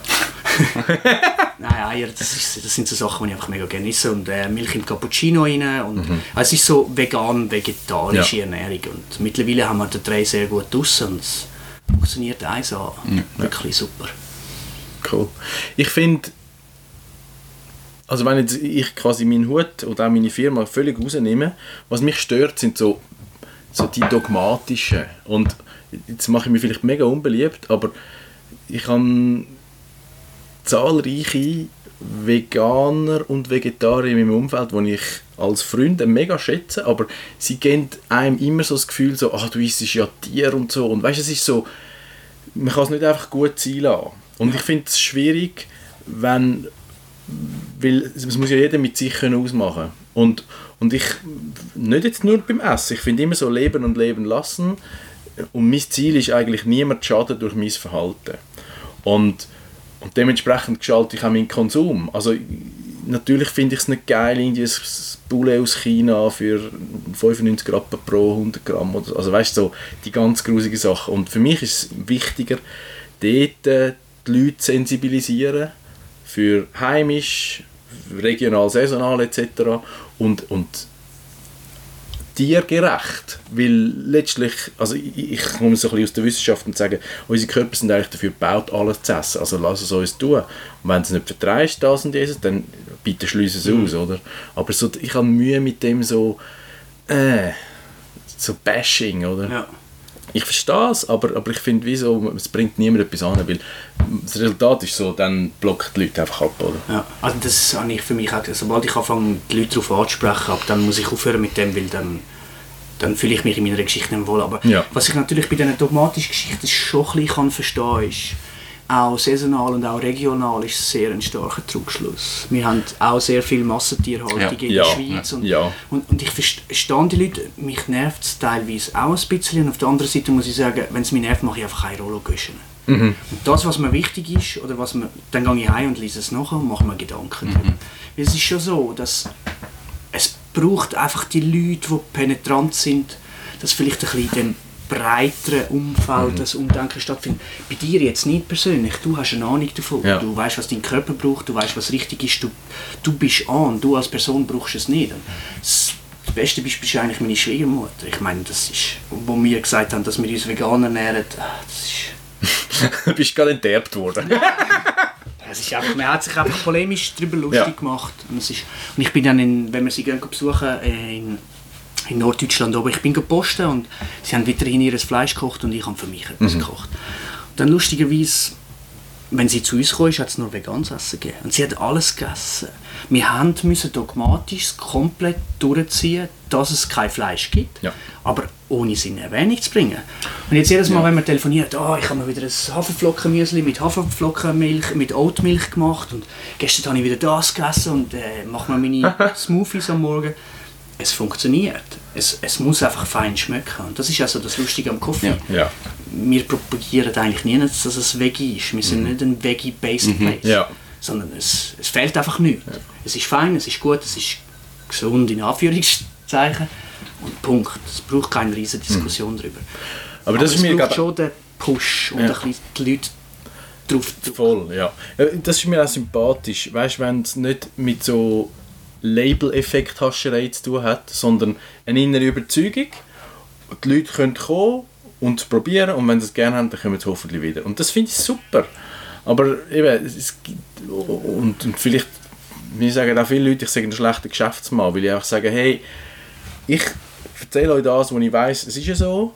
Und ich sage aber auch das, was ich nicht weiß. Und ich mache es nicht mit so Areal 80 Big Fat Bold Headlines. Ja. Ich weiß es nicht. Ich glaube einfach, es ist nachhaltiger, wenn du auf Augenhöhe kommunizierst und nicht die Leute versuchst, zu etwas hinleiten oder, oder von etwas wegbringen. Nur, ja. Ja, du, du hast vollkommen recht. Das ist, warum auch nur das Coffee existiert und wir nicht schon Starbucks in Coffee-Form haben. Das ist ja unser grösstes Problem eigentlich in der Coffee-Firma. Dass wenn wir an Verhandlungen angehen oder an visionäre Sachen, dann hocken wir an und wir wissen genau, was wir können. Dann muss ich niemandem erzählen, was ich noch alles kennt und wie schön das ist und wie gut das ist. Ja. Für mich als Mensch funktioniert es sehr gut und in meinem Umfeld, aber rein für die breite Masse braucht es ein bisschen die Blendung, sonst funktioniert es eben einfach wirklich nicht. Es ist mega schade, wirklich.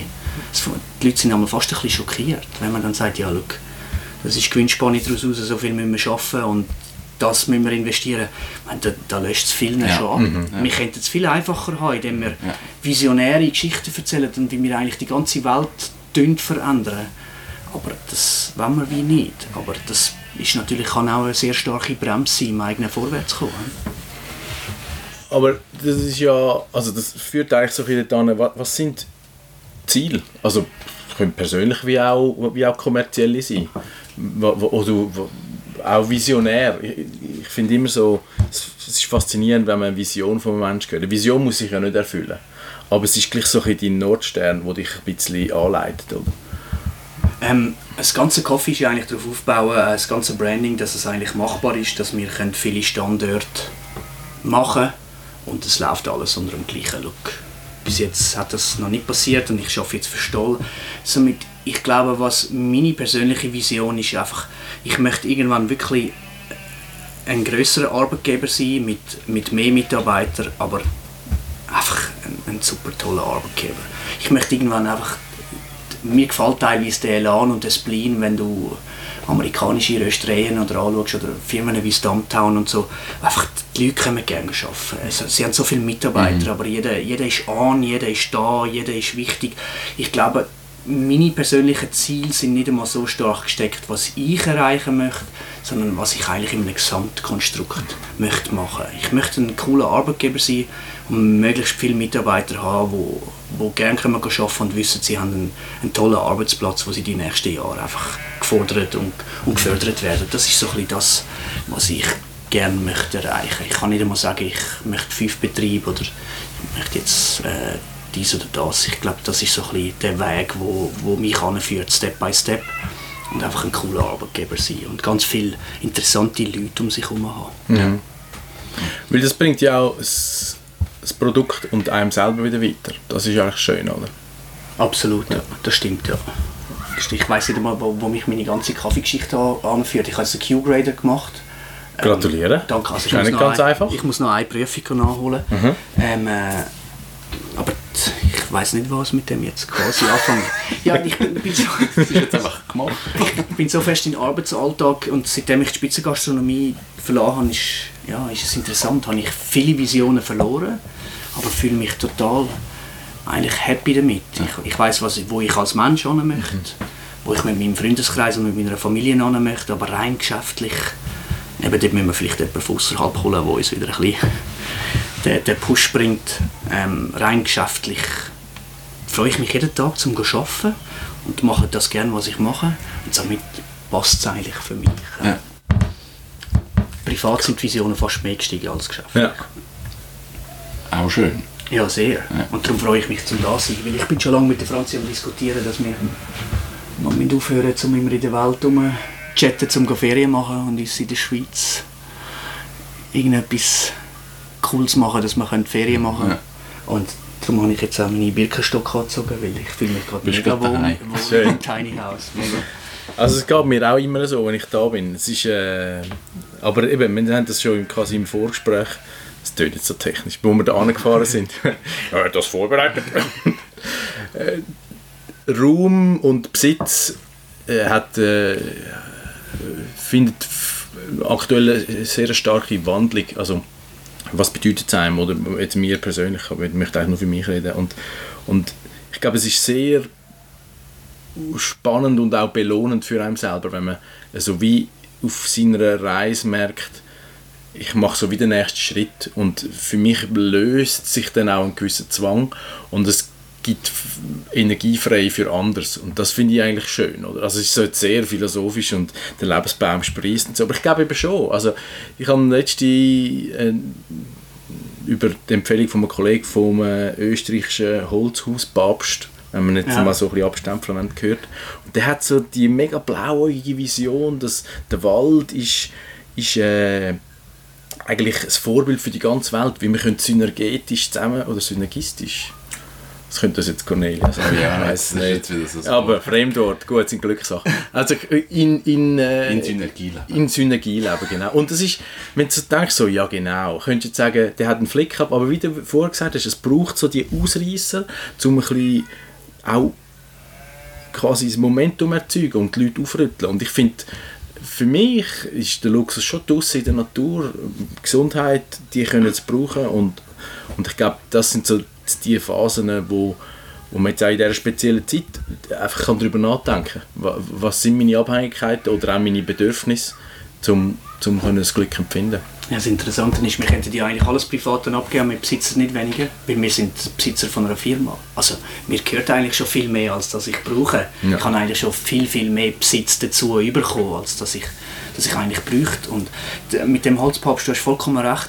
Ich glaube, was, was, was ich empfinde ist, oder was mir sehr viel gebracht hat, ist, egal ob dich das jetzt interessiert oder du das doof findest, lies den Artikel und nimm dir nur einen kleinen Punkt raus. Ja. Weil Ja. wenn du zu stark auf das fixierst, dann hast du einfach wieder den Hang danach, zu extrem in etwas zu Voilà, verfallen. genau. Dann liest du nächste Woche einen Gegenartikel über etwas anderes. Aber nimmst du die positiven Aspekte Mhm. aus ganz vielen Bausätzen raus und am Schluss hast du eigentlich ein Konstrukt, das sehr reell funktioniert. Weil das, was der Holzpapst erzählt, kann wahrscheinlich nicht funktionieren in unserem System, aber Ja. es hat definitiv zwei, drei kleine Punkte, die man kann nutzen kann, um, Genau. um eine Verbesserung herbeiführen. Absolut. Ich glaube, das ist das, was du auch vorher gesagt hast, dass du, wenn du Inputs überkommst, dann du hörst dir das an, du machst deinen Weg, du liest, du recherchierst und dann nimmst du das raus, was du für richtig empfindest und nicht, was einfach so ungefiltert an dich herangetragen wird. Und Ich glaube, das ist mega wichtig, dass man das halt macht. Ja, ich glaube, wir haben- nehme selber meine Sachen mit, die ich für wichtig empfinde. Ja, absolut. Und äh, teilweise habe habe ich viele Sachen mitgenommen, die mir heute immer noch nicht passen. Aber es ist einfach eine Tatsache. Ja. Ich kann es nicht kleinreden. Ja. Also, da da kann ich jetzt in Polemik verfallen und das mega, mega abspielen und verfluchen, aber es ist einfach eine Tatsache. Ja. Es ist nicht mein Ding, aber es, es muss so sein. Es ist so und es ist realistisch. Und ich glaube, das Filter ist einfach enorm wichtig. Positive und negative Sachen einfach rausfiltern. Ich glaube auch, man muss, vielleicht ist das eine Schweizer Eigenart, man muss sich auch ich können eingestehen, man weiß nicht alles und, Absolut. und getrauen, jemanden zu fragen. Und also ich stelle mir vor, vielleicht, die- äh, äh, du hast wahrscheinlich in deiner Lehre auch nicht einfach können sagen, hey, wie geht es das gerade wieder mit der Hollandaise? Sondern, also weißt du, du hast dann wie müssen auch ein bisschen, ja mal, das muss ich jetzt können, oder? Und ich glaube, für mich ist es mega schön, wenn du merkst, dein Umfeld hat sich so entwickelt, dass du deine Bezugspersonen hast, wo du einfach kannst fragen und die sagen nicht, ja, pff, Leute doch am Sanitär an, wenn das Problem mit der Scheisse, also weißt du so, sondern es ist grundsätzlich ein guter Austausch da, oder? Absolut, ja. Ja. Für mich ist auch sehr wichtig, dass wenn ich irgendein Problem habe oder nicht weiterkomme, dass ich jemandem kann anrufen kann und ich möchte nur, ich muss nur einen Schritt haben, mir fehlt nur etwas. Und dann möchte jetzt mir alles erkennen. Ich sage, bist ruhig. Nein, nur das wollte ich wissen, den Rest finde ich raus. Und ich glaube, das, das ist das Wichtige heute, dass man wie so nicht, hey, ich weiß es nicht, das ist es nicht, sondern hey, mir fehlt etwas. Und dann kann ich wieder selber schauen und dann organisiere ich mich das selber. Ich glaube, das ist mega wichtig. Ja, absolut, das stimmt, ja. Boys? Ich, ha- ich habe noch e- eine Ein- egoistische Frage. Oh, yes. Also na, nachher kommt nochmal eine Frage, aber ich bin... Auch wenn ich jetzt sage, ich brauche weder Besitztum noch so, ich bin kein Gadget-Freak, aber auch wenn ich jetzt so meine sportliche Aktivität schaue, ich habe Freude an coolem Material. Carbon-Velo, Scheibenbremse, Scheissenbach. Aha. Welches most essential Küchentool muss man sich zutun, wenn man möchte mit einem Gerät Alles viel, können. nein nicht alles, aber einfach sich viele Möglichkeiten erschliessen. Eine Pfanne? Geil! Habe ich schon! Nein, also... Das, was ich die besitze, das einzige Gadget ist ein KitchenAid. Das Ja. ist eine Rührmaschine. Ja. Einfach zum Brotteig kneten. Ich habe keinen Thermomix daheim, ich habe keinen Chulabo daheim. Was ist das? Äh, Julabo ist ein Wasserbad, wo du kannst Ah, auf exakte okay. Temperatur Ja. quasi so weit garen. Das- Also eigentlich, was jetzt so die Anova imitieren genau, und so, ganz okay, genau. ja. Das, das Gadget gibt es nicht und du brauchst es nicht. Okay. Das Problem ist, wie bei dir mit dem Velo, fängst du mit einem Gadget an, müssen ganz Ja. viele Gadgets hinterher sein, was mega spannend kann sein, weil du dich ganz fest in ein Thema vertiefst und dem, dem hergehst und dort wirklich tief eintauchen. Mhm. Aber ich glaube, ein Gadget führt nur dazu, dass noch fünf weitere Gadgets dazukommen. Am Schluss ist es, du brauchst ein gutes Messer, frische Produkte und eine Pfanne und mit dem kannst du 5-Sterne-Menü kreieren. Absolut kein Thema. Das ist eine geile Antwort. Das ist eine super Antwort. Aber die Pfanne braucht Die Pfanne braucht Du hast eine Sauerei auf dem Herd. meine, meine Freundin kommt aus dem süddeutschen Raum, das heisst, sie versteht Schweizerdeutsch. Aber wo man oftmals daran scheitert, ist so, hey, gib mir noch eine Pfanne. Und Pfanne dann, und Topf, ja. Genau, Pfanne und Topf. Wir sagen einfach Pfanne. Zu allem. Und ein Topf ist, was du für Reis und Spaghetti und so brauchst. Und Pfanne ist eine Bratpfanne. Ah, das führt Das bei uns die Heim zu Diskussionen. ah, du genau, du Ja, hast vorher sicher. gesagt, ja. Absolut. Wenn ich sage immer eine Pfanne, dann erwarte ich, dass sie mir das gibt, was ich brauche. Come on! Und Ah, zum Glück, I'm not alone. Das ist das Problem. Pfanne und Topf. Du hast noch eine Frage? und der Deckel Du dazu. stellst die glorreiche Abschlussfrage. Die glorreiche Abschlussfrage von unserem Podcast wäre, wer aus deinem Umfeld müssten wir kennenlernen? Für so ein Gespräch. Oh yes. Ah, Manometer. Jetzt aus dem Stand unvorbereitet. Das ist, vielleicht ist es eine gemeine Frage, so aus dem Stand Ja. unvorbereitet. Nein, sie, sie, sie ist nicht gemein, sie führt einfach nicht zu einem positiven Konsens. ich glaube, ich muss jetzt ein Päckchen Ziege rauchen und dann... Äh, Wir machen einen konstruktiven Break. Finde ja, das, gut. äh, das ist wirklich eine sehr eine tolle Frage, eine sehr eine harte Frage. Ja, wir haben es ja nicht einfach machen. Zum Abschluss auf jeden Genau. Fall nicht. Das war Thomas Leuenberger. Ich habe es sehr ein inspirierendes Gespräch gefunden und ein spannendes Gespräch gefunden. Einfach einmal seinen Weg zu sehen. Ja, und, und eben, er ist ja er ist weit gekommen und mich beeindruckt es ja immer, das habe ich gerade vorhin im Gespräch schon gesagt, weißt, wenn jemand einfach auch sagt, hey, Scheiß auf die Lorbeeren, ich mache mein Ding und ich habe jetzt Bock auf das. Was ich mir immer noch nicht so vorstellen kann, ist, er erzählt, dass er dann ausgerastet ist und das Telefon von der Wand ist und da, und da ah, und ich, ich sehe ihn überhaupt nicht in dem, in seiner Ruhe, in dem, was er macht. Also da gibt es schon noch irgendeinen Thomas, wo man glaubt, vielleicht auch wie nicht mehr erleben wird, jetzt auch durch den Wandel. Ich glaube, das ist wie so auch ein, bisschen ein Geheimnis oder eine Tatsache, wo, wo, wo jemand, der ein- eine Entwicklung durchgemacht hat, für sich darf beanspruchen und es ist glaube ich, auch nur menschlich, dass man mal kann ein bisschen die Zügel aus der Hand verlieren Ja, das ist so. Und vielleicht passiert es jetzt wirklich auch nicht mehr und er hat irgendeine Ruhe gefunden oder einen Ausgleich Aber ich finde, gefunden. ich find, also ja, es ist sehr vielschichtig äh, und, und faszinierend gewesen. Ich muss zugeben, ich habe ihn ein bisschen überrumpelt am Schluss, respektive wir haben ihn ein bisschen unvorbereitet getroffen mit unserer abschließenden Frage.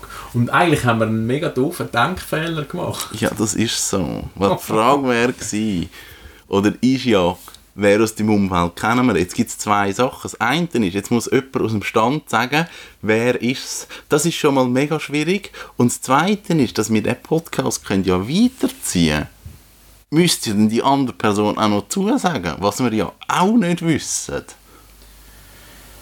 Darum, wir haben jetzt dem Thomas einfach mal gesagt, hey, super, merci vielmal, nimm deine Zeit und wenn nicht, ist voll okay.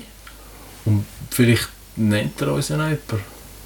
Und sonst finden wir einen anderen Gast. Genau. Und ich glaube, wir müssen es so offen lassen und es ist okay. Und ich glaube, so, die Empfehlungen werden auch kommen. Aber ich bin immer noch geflasht, das war eine coole Eröffnung. Mega. Wenn ihr jetzt einmal an den Brunch möchtet, dann könnt ihr entweder nach Coffee Zürich suchen Ähm, die Adresse ist Grüngasse 4 in Zürich. Oder ihr könnt auf die Homepage coffeezurich.com. Brunch gibt es immer am Samstag um 10 Uhr. Genau. Lohnt sich definitiv zum Gehen. Es gibt aber auch unter der Woche Kaffee. Man kann über den Mittag dort das kleine das Mittag essen. Auch sehr lecker. Genau. Also lohnt sich sehr, zum dort einmal gehen. Ja, ich glaube, das ist umso mehr wieder ein riesen Steilpass auf die Zeit, wo alles wieder offen sein wird, weil das ist ja momentan für Gastro leider nicht der Fall. Ja.